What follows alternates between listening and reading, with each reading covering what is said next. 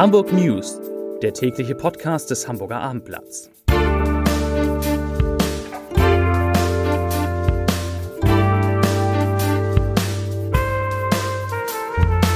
Herzlich willkommen. Mein Name ist Lars Heider und heute gibt es in diesem Podcast einen ersten Einblick in Hamburgs Corona-Impfzentrum in den Messehallen. Die weiteren Themen. Das Robert Koch Institut hat Hamburg ausdrücklich gelobt. Der Musical-Konzern Stage muss Stellen abbauen und das Hamburger Fundbüro freut sich über unerwartete Einnahmen. Und natürlich gibt es auch ein neues Türchen, öffnen wir ein neues Türchen in unserem Audio-Adventskalender. Zunächst aber wie immer die Top 3, die drei meistgelesenen Themen und Texte auf abendblatt.de. Auf Platz 3, Messmer Momentum in der Hafen City schließt wegen Corona. Auf Platz 2, Hamburgs Ex-AfD-Chef will der CDU unter Friedrich Merz beitreten. Und auf Platz 1 Virologe Schmidt-Schanner sieht macht Gegenvorschlag zu Lockdown. Das waren die Top 3 auf abendblatt.de. Wenn Hamburg in den vergangenen Monaten bei einer Pressekonferenz des Robert Koch Instituts erwähnt wurde, war das meist kein gutes Zeichen. Heute war das völlig anders. Gleich zweimal wurde unsere schöne Stadt genannt. Einmal weil sie zu den wenigen Bundesländern gehört, bei denen der Corona-7-Tageswert im November kräftig gesunken ist. Und ein weiteres Mal, weil Hamburg aktuell die einzige deutsche Stadt mit mehr als 500.000 Einwohnern ist, die eine Inzidenz von weniger als 100 Neuinfektionen je 100.000 Einwohnern in sieben Tagen hat. Laut RKI liegt der Wert für Hamburg im Moment bei 69 und damit nur noch 19 Punkte von der magischen 50er-Schwelle entfernt, unter der ein Bundesland ja offiziell nicht mehr als Corona-Risikogebiet gelten würde. Auch am heutigen Donnerstag ist die Zahl der neu gemeldeten Fälle mit 306 noch einmal deutlich, nämlich um 15 Prozent geringer als vor einer Woche. Und wir erinnern uns alle, vor zwei Wochen wurden in Hamburg noch an einem Donnerstag 659 Neuinfektionen registriert. Dieser Wert hat sich also inzwischen mehr als halbiert und auch die Zahl der Corona-Patienten in Hamburgs Krankenhäusern bleibt stabil bei 327. Gestern waren es 329. Hamburgs Bürgermeister Peter Tschentscher hat sich heute zusammen mit Gesundheitssenatorin Melanie Leonhardt das Hamburger Impfzentrum angesehen, das in den Messehallen entsteht und das ab dem 15. Dezember einsatzbereit sein soll, also in weniger als zwei Wochen. Und Tschentscher hat da zwei tolle Sätze, interessante Sätze gesagt. Erstens hat er gesagt, ich zitiere, wenn es hier losgeht, ist der Wendepunkt der Pandemie erreicht. Zitat Ende. Und zweites Zitat, meine Hoffnung ist, dass es sehr viel schneller gehen wird, als viele jetzt erwarten. Und damit meinte Peter Tschentscher die Impfungen, die aus seiner Sicht viel schneller eine Wirkung äh, entfalten werden, als das im Moment viele denken. In den Messehallen sollen in der Spitze in dem Impfzentrum 500 bis 600 Mitarbeiter eingesetzt werden, darunter allein 200 Ärzte. Den Ablauf der Impfung, die muss man sich praktisch vorstellen wie bei einem Check-in am Flughafen, nur dass eben am Ende kein Flugzeug, sondern jemand mit einer Spritze wartet. Pro Tag sollen in den Messehallen 7000 Menschen geimpft werden, übrigens auch an Sonn- und an Feiertagen. Und wann es nun genau losgeht, das steht noch nicht ganz fest. Wahrscheinlich Ende Dezember, maximal in den ersten Januartagen. Und der erste Impfstoff, der wohl verimpft werden wird, ist der von BioNTech. Und wann es genau losgeht, hängt davon ab, wann es da die europäische Zulassung gibt. Das Musical-Unternehmen Stage, kennen wir alle, König der Löwen zum Beispiel, befindet sich nicht erst seit November, sondern bereits seit Mitte März im Lockdown. So lange konnten die Theater in Hamburg und anderswo nicht bespielt werden. Und lange hat der Konzern das durchgehalten, aber jetzt muss er sich von 100 Beschäftigten trennen. 90 Prozent davon arbeiten am Unternehmenssitz in Hamburg. Betroffen ist hier die Verwaltung, die insgesamt 300 Mitarbeiter hat. Angestellte, die direkt am Showbetrieb mitwirken, müssen dagegen vorerst nicht um ihre Jobs bangen. Der Stellenabbau soll nach Auskünften des Unternehmens bis Ende 2021 durch Vertragsaufhebung, durch Renteneintritte und durch Entlassung erfolgen. Nicht schön.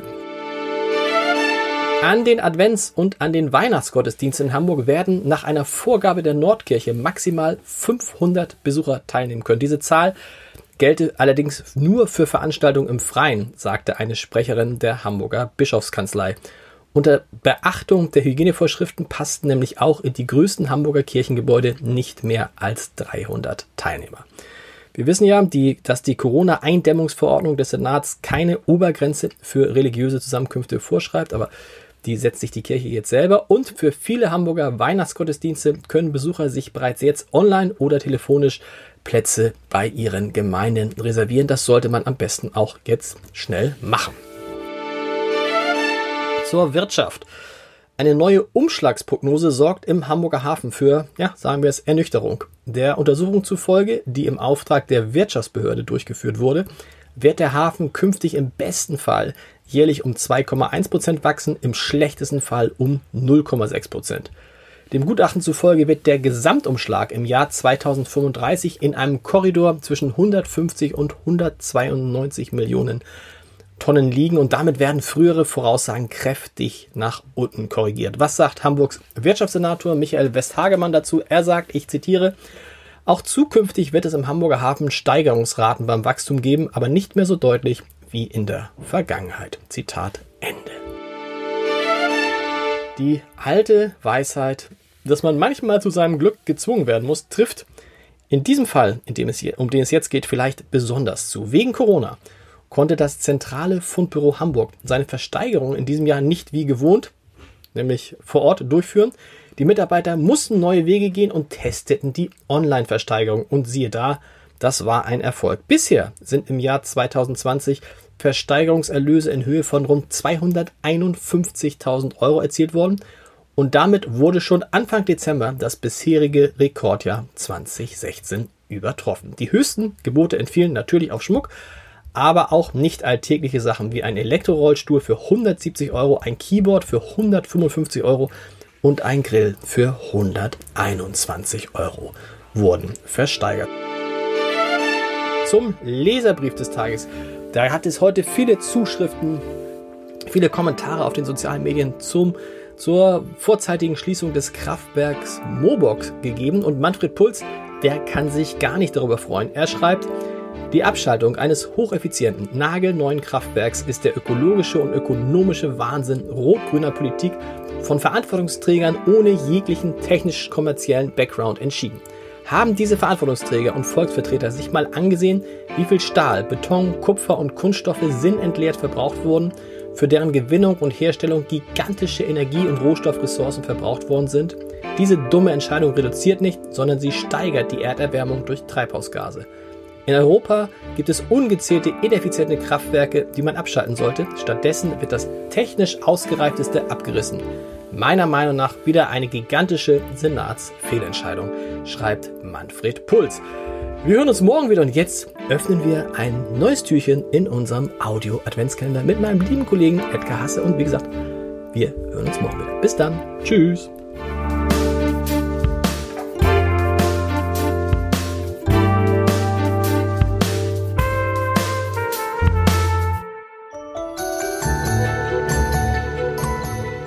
Der Abendblatt Adventskalender.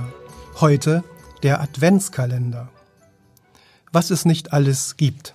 Adventskalender mit Düften, mit Spielzeug, mit Ohrringen und natürlich mit Schokolade.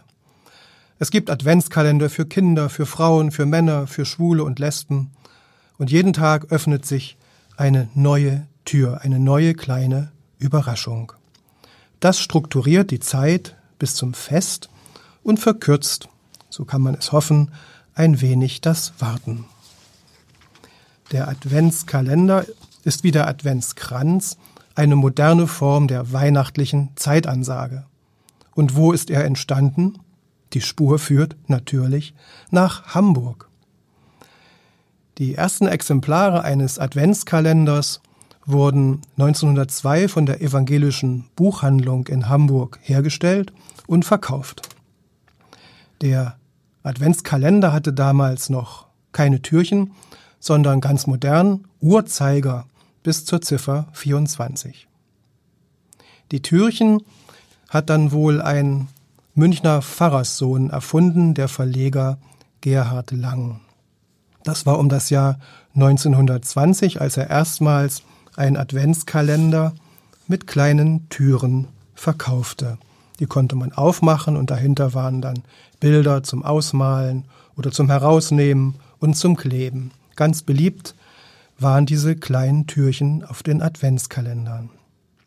In den 1950er Jahren entdeckte dann die starke Süßwarenindustrie die Adventskalender und seitdem gehen Pappe und Papier und Kalorien eine große Liaison ein vor dem Fest. Wer lieber seelische Nahrung sucht, der greift auf spirituelle und religiöse Adventskalender zurück, die es wie Sand am Meer gibt. Ein Bestseller ist seit vielen Jahren der Adventskalender Der andere Advent, herausgegeben vom ökumenischen Verein Andere Zeiten in Hamburg. Inzwischen gibt es Hunderttausende Exemplare. Eine kleine Erfolgsgeschichte und so kann man ganz spirituell und ganz ruhig mit jedem Tag einem anderen Text und Bild bis zum Weihnachtsfest starten.